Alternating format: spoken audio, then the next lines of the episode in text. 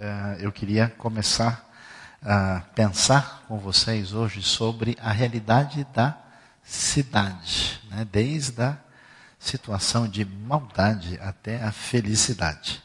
E para isso, queria uh, abrir a Bíblia no livro de Gênesis, capítulo 4.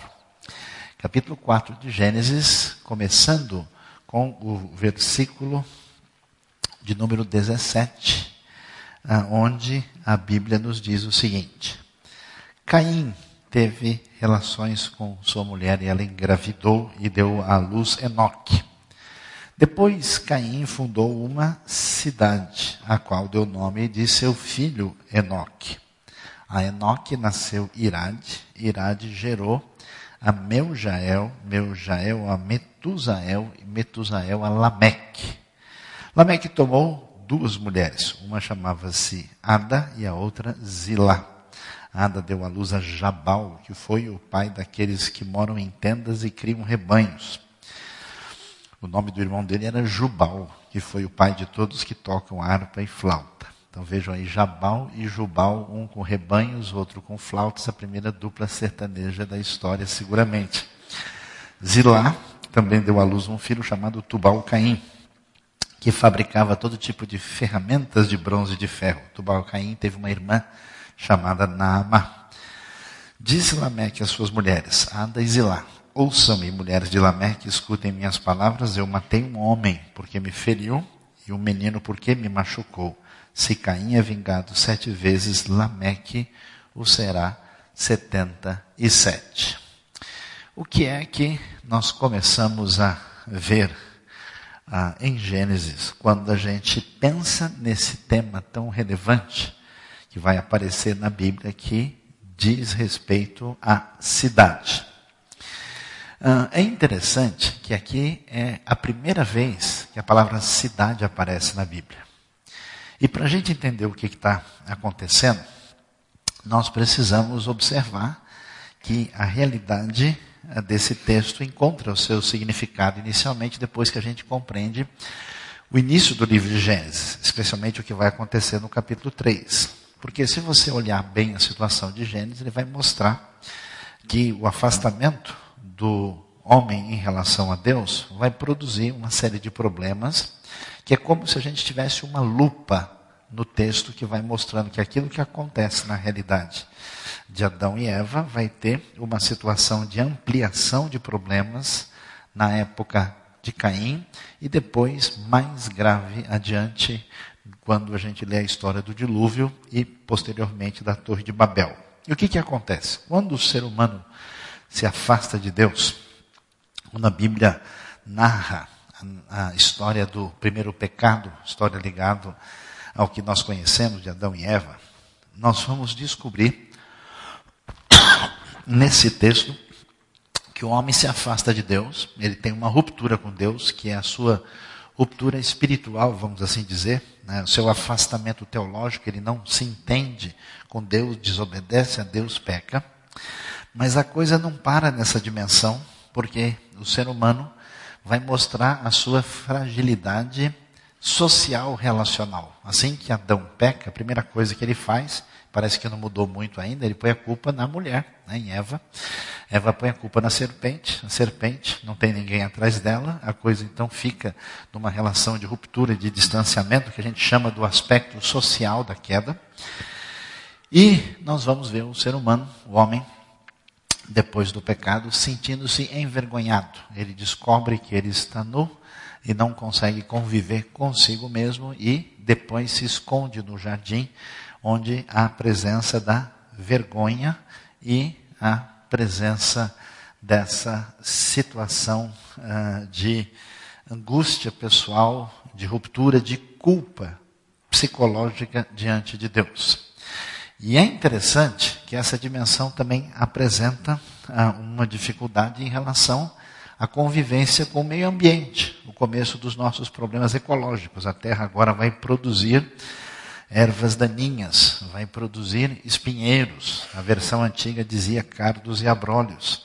Então, nessa situação, a gente vai entender a história de Caim na sequência. Porque ela, de certa forma, vai mostrar para a gente que a situação do Caim representa uma fase 2 daquilo que acontece no Éden e que há a ampliação da situação da maldade na dimensão da convivência humana. E por isso a gente vê que Caim e Abel chegam diante do Senhor para fazer uma oferta. Né? Eles vão para a igreja, eles vão para o culto. E logo eles se desentendem, porque uma oferta é aceita e outra não, e Caim mata Abel.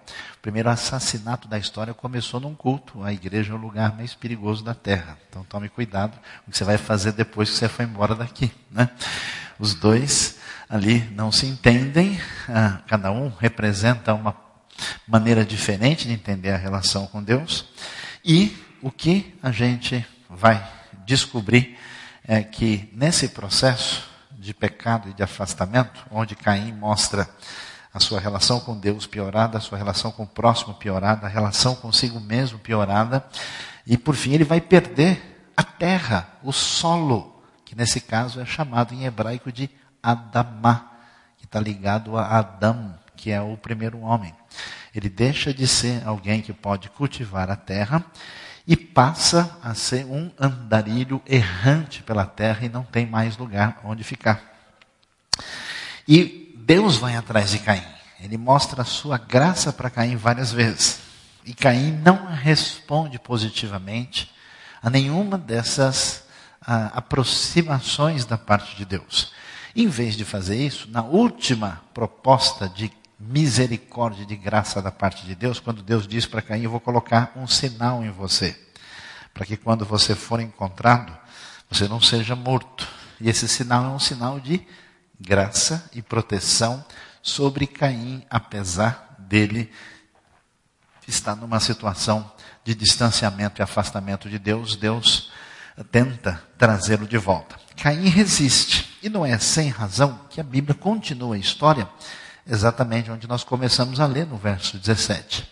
Caim vai desenvolver a sua família, a sua geração, e ele dá início à cidade. E o que é a cidade? A cidade nasce exatamente nesse contexto de autonomia em relação a Deus e como o ambiente da convivência entre as pessoas, o ambiente humano, onde essa autonomia é aliada de uma espécie de orgulho, prepotência e arrogância humana. É interessante que, na sua dimensão de vivência dentro da uh, relação com o mundo criado por Deus, o ser humano se atrapalha. Em vez de fazer aquilo que a gente esperaria que ele deveria fazer, que é difícil que qualquer pessoa faça quando descobre o seu erro, que é perceber que errou, sentir essa situação e arrepender-se, voltar atrás, pedir desculpas e tentar realinhar a sua conduta, o que só acontece mediante a ação da graça de Deus. Em vez disso, Caim faz o que? Tenta construir o seu próprio projeto paralelo. Assim como muitos de nós reagimos diante de diversas circunstâncias quando a nossa relação é prejudicada com Deus e com o próximo. Então, o que Caim faz? Ele vai construir uma cidade. O que é a cidade? É esse ambiente da autonomia humana. É essa esfera onde o reino humano, independentemente de Deus, tenta construir a sua própria realidade, a sua própria vida. E por isso, a cidade, com as suas consequências, ela é marcada pela maldade desde o começo. E é impressionante, você olhou bem, olhou bem nos três rapazes que aparecem aí na sequência, o Jabal, o Jubal e o Tubal Caim, esses nomes não devem ser usados para outros objetivos. Tem gente né, que às vezes ganha um, neném e fala, deixa eu ver o que, que Deus tem a me mostrar aqui, e sai lá, Azar Mavé. Aí o negócio está complicado. Né? Ele pega qualquer nome que surge lá. Esses nomes, no máximo, a gente coloca no gato ou no cachorro do vizinho, e dependendo do animal, como é que ele se comporta. Então, Jabal, Jubal e Tubal Caim, eles são quem? Aqueles que mostram a realidade da economia, né? porque nós temos o primeiro mencionado aqui, o Jabal, que é aquele que cria rebanhos, que é a referência da vida naquele tempo, da vida econômica. Depois você tem ah, o início da arte com Jubal, o patrocínio, o padroeiro do MASP, aparece aqui né, como aquela marca eficiente da arte, devidamente definida. Não sei se seria a Sala São Paulo, talvez fosse por causa da música, o Teatro Municipal. E, na sequência, você tem o Tubal Caim, que é o mestre de toda obra feita com bronze e ferro, metal. E o que isso significa? Significa a metalurgia, significa a indústria, e significa especialmente a guerra, o poder militar, porque esses minérios, né, os metais, são principalmente feitos na construção do exército. Então, o que, que a Bíblia mostra? Que a construção da cidade, dessa polis humana, ela é marcada por isso e ela parece é contaminada por essa uh, maneira complicada de ser da parte do próprio Caim. E nesse processo, a história da cidade é uma história complicadora e que vai marcar essa relação de distanciamento, de ruptura com Deus. E é por essa razão que a gente lê a Bíblia, mas às vezes não presta atenção em certos detalhes, que a gente vai ver um negócio interessante. Que essas cidades antigas eram os ambientes do mundo ah, que já foi, onde havia ah, cidades grandiosas, com grandes construções, com poder centralizado, eram civilizações essencialmente agrícolas.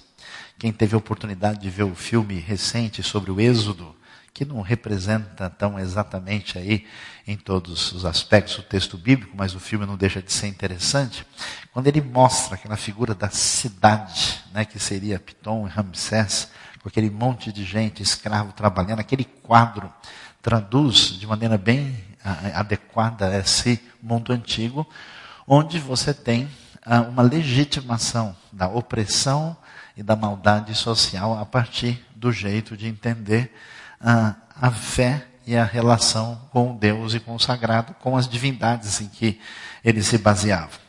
E por isso é interessante que preste atenção como no Antigo Testamento a figura geralmente mais elogiada que aparece é a figura do pastor de rebanhos. Preste atenção nas figuras proeminentes da Bíblia.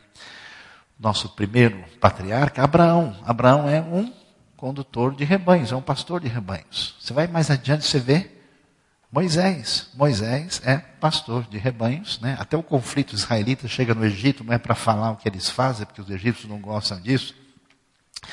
Ele é pastor de rebanho e vai ter um grande encontro com Deus longe da cidade. Ele vai lá para Midian, passar uma tarde em Midian, ao sol que arde em Midian, né? e vai encontrar com Deus no Sinai. Ele tem essa é, realidade interessante. E mais para frente você vê Davi, o grande rei de Israel. O que, que Davi é? Qual é a sua experiência? Ele é um pastor de ovelhas. E até mais adiante, o profeta, por definição assim da, da justiça social no Antigo Testamento, Amós, que também aparece como pastor. É muito interessante a gente ver isso, porque a, a figura do pastor é um indivíduo que, como que quem depende de Deus para o seu dia a dia. Ele vai sair com o rebanho. Se o rebanho vai comer, não vai comer, se vai ser pego pelo animal selvagem. Ele está numa situação em que ele não domina sobre um monte de pessoas e nem é dominado. É uma espécie de profissional liberal da época, autônomo assim. Ele funciona nesse sistema, enquanto a realidade onde se concentram as cidades é a realidade da opressão, da maldade, da concentração ah, de uma idolatria e de um poder perigoso. Por isso, desde o início, aparece essa ideia negativa a respeito da cidade, e a gente percebe isso. O que, que acontece no nosso mundo de hoje? Se o nosso amigo Platão ressuscitasse hoje, ele teria três infartos seguidos e voltaria para a sepultura. Platão achava que se uma cidade chegasse a mais de 5 mil pessoas, já não dava para viver direito. Imagina só o que é aparecer às seis da tarde na estação C do metrô, né? que aconteceria com o nosso amigo da sabedoria grega. É interessante o que a gente percebe no andamento da maneira como é que a Bíblia lida com isso e como a situação atual é essa. As grandes cidades tendem a ser ambientes onde acontece a despersonalização das pessoas, o centro das cidades quase que invariavelmente, né, Por isso que se fala muito de revitalização dos centros históricos das grandes cidades, porque os centros sempre são a concentração do caos. Né?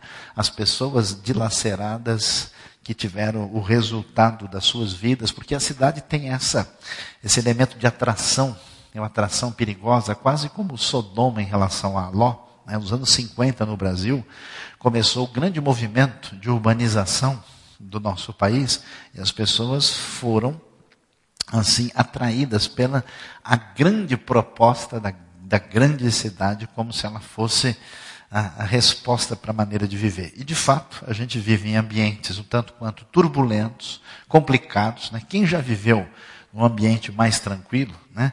que, que gostava de ter uma casinha de varanda, um quintal e uma janela só para ver o sol raiar. Amém, irmãos? Que foi abençoado, levante a mão nesta noite, né? É, sabe muito bem qual é a diferença da qualidade de relacionamento quando a gente vive num ambiente, como a gente vive na cidade grande, né, que a gente cumprimenta as pessoas automaticamente, o sujeito nem percebe com quem está falando, né? a gente vai respondendo dentro desse cenário, mas a qualidade das relações é mínima, é limitada. As relações econômicas elas são ah, ah, evidentemente superiores às relações interpessoais. A qualidade de interação humana é diminuída e nós temos uma crise que mostra essa ansiedade da vida urbana, se mostra esse ambiente depressivo, toda essa relação complicada e bastante complexa que marca a realidade de hoje e que tem a sua compreensão razoavelmente elaborada a partir do que a gente vê em Gênesis capítulo 4. E quando a gente pensa sobre isso, a gente fica uh, surpreso na caminhada da história, quando de repente, sem que a gente possa imaginar, isso que é bom ler a Bíblia, né? Vale a pena, de repente você vira a curva, a paisagem é nova, mas só se você ler com atenção e ler direito. E a gente vai ver que, surpreendentemente, o Deus, que é o Deus dos pastores, o Deus que está na oposição à civilização de Caim, o Deus que traz o julgamento, a complicação maior da cidade. Aliás, olhando de novo para Gênesis, né, do capítulo 1 a 11, quando você tem a queda no 3, Caim no 4, o dilúvio no 6 a 9, quando fecha o texto do capítulo 11, a gente já tem a famosa história da Torre de Babel. Mas se você prestar atenção no texto, os homens dizem: vamos construir uma cidade e uma torre, quer dizer, uma cidade que se eleva até os céus. E Deus interrompe esse projeto que significava invadir a, a invasão, né? que era invadir a morada de Deus, ou dos deuses, como eles pensavam uh, e criar o seu domínio sobre a terra. E isso é impedido. E quando termina Gênesis 11, o texto vai abrir dizendo que disse então o Senhor Deus a Abraão e abre-se o projeto de redenção e salvação na Bíblia. E nesse projeto, surpreendentemente, de uma maneira que ninguém poderia imaginar, vai surgir a ideia clara de que Deus, na sua ação de aliança com o povo de Israel, quando ele leva o povo na terra, ele escolhe uma cidade. O que é uma coisa absolutamente incrível, porque a cidade é o símbolo da rebeldia contra Deus e da autonomia do ser humano. E quando Deus escolhe uma cidade, ele escolhe da maneira ainda mais incrível, mais distinta que a gente poderia imaginar. Por quê? Porque a cidade escolhida você pode ler em 2 Samuel capítulo 5, a história da conquista de Jerusalém. É uma cidade que está na mão dos cananeus. Para ser mais específica, a cidade era Jebus. É a cidade do Jebuseu. E a situação desse povo é tão terrível que você nem sabe, nem eu, porque o Jebuseu, de fato, estava numa situação de distanciamento em relação a Deus. Tanto é que o julgamento cai sobre a terra. De modo que Deus diz, ó, o, o cálice da ira divina foi, chegou ao topo e agora Deus vai trazer julgamento sobre eles. E exatamente nessa cidade pagã, marcada por contaminação, por distanciamento de Deus, por aquilo que a gente não imaginaria como sendo um lugar adequado, é que Deus escolhe aquilo que ele vai chamar de a sua cidade. Que, aliás, a gente canta, né? A gente fala, a gente lê não presta atenção. Grande é o Senhor e muito digno de louvor. Na cidade do nosso Deus, seu santo monte, alto e sobranceiro, alegria de toda a terra, dos montes de Sião para os lados do norte, é a cidade do nosso Deus, ou do grande rei. Esse é o Salmo 48. E às vezes o sujeito lê isso, né? Que, que santo monte? O pico do Jaraguá? Né? Será que é alguma montanha aqui, algum lugar especial? Todos esses textos, eles estão é, geograficamente delimitados. É uma palavra sobre Jerusalém. Você pega os salmos de levo meus olhos para os montes. Que montes são esses? São os montes que estão em volta de Jerusalém. Os montes de Sião. Então, toda a descrição vai chamar Jerusalém da cidade de Deus, da cidade do Senhor, a cidade do grande rei. A, a cidade vai ser uh, colocada como a cidade onde Deus escolhe no templo o lugar para colocar ali o seu nome, na linguagem que começa a ser usada a partir de Deuteronômio. Então é interessante que a gente vai descobrindo o seguinte: a dimensão das relações humanas, da convivência na polis, ela se mostra maculada, problematizada desde o início, e ela tem a sua marca ante Deus de autonomia e de prepotência e de ruptura com Deus. E quando a gente caminha na história, nós vamos ver uma coisa muito interessante e valiosa, como Deus resolve, em vez de agir de uma maneira que alguém poderia imaginar, de mandar raios e fogo do céu para acabar com todas as cidades, ele resolve morar na cidade. Ele resolve entrar na cidade. Ele resolve habitar e trazer um projeto de redenção da cidade. É a revitalização do centro histórico da, da, da, marca, né, da história da salvação na própria Jerusalém, que é a cidade pagã. Aliás, é tão interessante que o templo, que é o lugar mais santo, era a eira de Araúna, o Jebuseu. Era o lugar onde o pagão Jebuseu fazia ali a, a, a, o debulhar do trigo, do cereal. E esse vai ser considerado o lugar ah, absolutamente mais santo na história da relação de Deus com o povo da primeira aliança. E quando a gente prossegue e vai mais para frente, nós vamos ver que Jerusalém sofre, ela vai adquirindo uma, uma função dupla, né? De um lado é a cidade santa, de um lado é uma cidade eh, do Senhor, a cidade de Sião, é ali que Deus vai atuar no projeto da redenção, mas ela é perversa, ela é cheia de pecado, ela é denunciada pelos profetas, ela se afastou de Deus, ela está cheia de sangue, e esses elementos se encontram até que finalmente o julgamento cai sobre a cidade na destruição babilônica, vai também cair pela segunda vez na época de Jesus, um pouco depois na época romana, e nesse ambiente agora do Novo Testamento, a gente vai ver eh, de novo essa questão sendo retomada. Como? Jesus aparece e Jesus vai iniciar o seu ministério longe da cidade. Ele vai estar à beira do Mar da Galileia.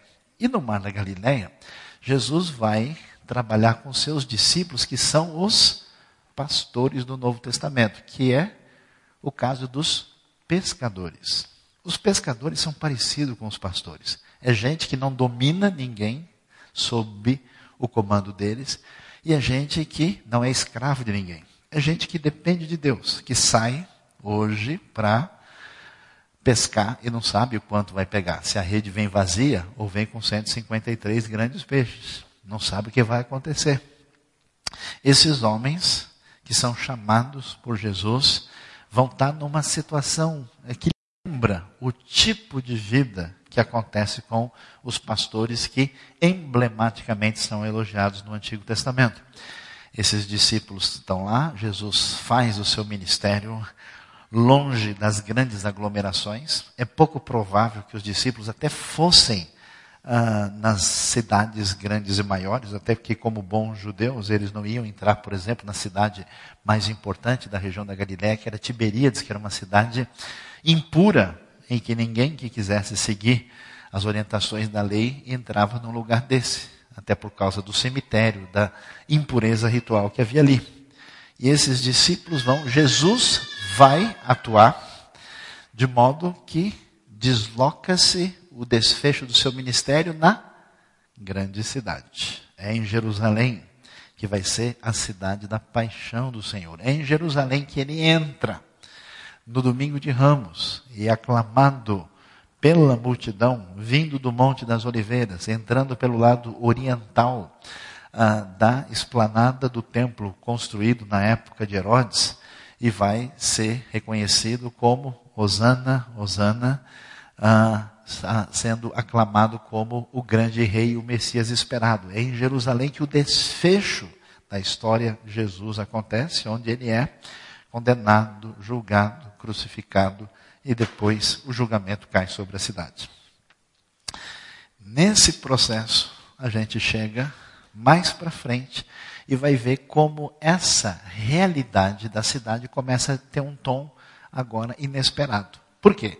Porque a comunidade dos discípulos de Jesus fica onde? Em Jerusalém. Jesus tinha dito: vocês devem ir para anunciar o evangelho em todas as nações. Mas, como a semelhança não é mera coincidência, eles não se apressaram para executar a ordem de Jesus, não ficaram esperando na confortável e tranquila Jerusalém. E Deus usa métodos maravilhosos que funcionam muito bem, mandou uma santa perseguição e rapidamente eles entenderam a mensagem do Senhor e começaram a se espalhar pela Judéia Samaria.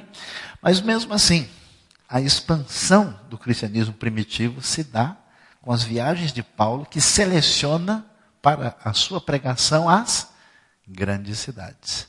Paulo vai gastar tempo em Éfeso, Paulo deseja ir a Roma, Paulo vai gastar tempo em Corinto, Paulo vai gastar tempo nos lugares estrategicamente, estrategicamente mais importantes.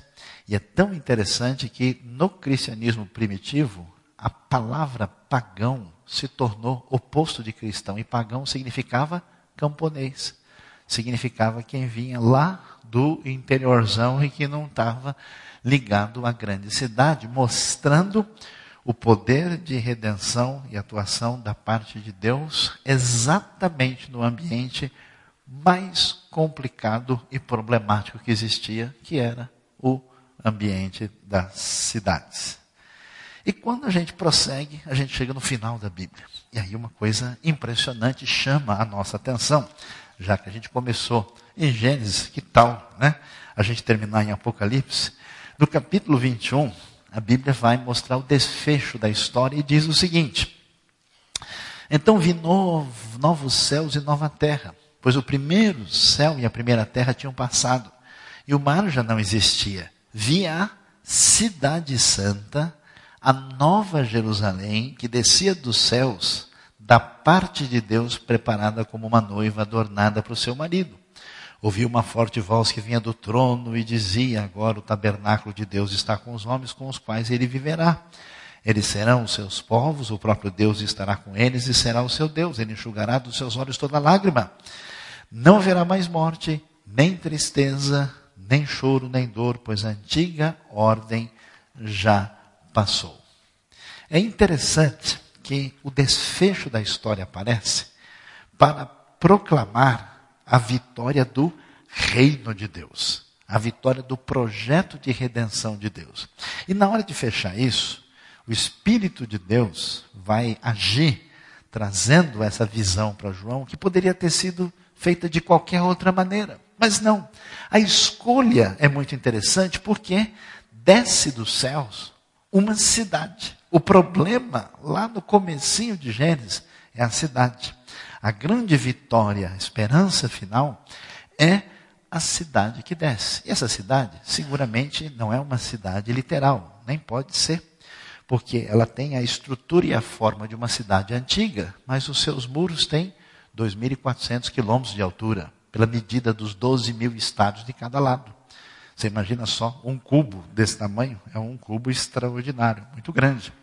E como o Apocalipse é um símbolo marcado por toda essa simbologia, a cidade tem a ver com o símbolo do povo de Deus, que agora redimido, que envolve toda essa comunidade que está recebendo essa mensagem, e o triunfo final da vitória dessa polis divina, dessa cidade da parte de Deus, que até significa, pela sua altura, que acabou a separação entre céu e terra, porque ela ligava os dois, mediante o tamanho que aparece nesse simbolismo, nós vamos ver a redenção da cidade de uma maneira especial. Isso é tão bonito que quando você continua lendo, você vai ver a descrição interna da Nova Jerusalém, você vê que ela é a cara do Éden. Só que o Éden passou pela FAO, passou por um projeto de arquitetura, ele está redimensionado, está mais bonito, se é que é possível falar isso, mais simpático, e a gente vê a vitória do reino de Deus marcada por um lance quase cinematográfico de estética e de ensino teológico incomparável. E por que que tudo isso é tão valioso e importante para a gente? Primeiro, é necessário ter a noção real da raiz da convivência da sociedade humana marcada por esse refúgio, por esse refúgio perigoso da cidade, com toda a sua problematização e radicalização da maldade.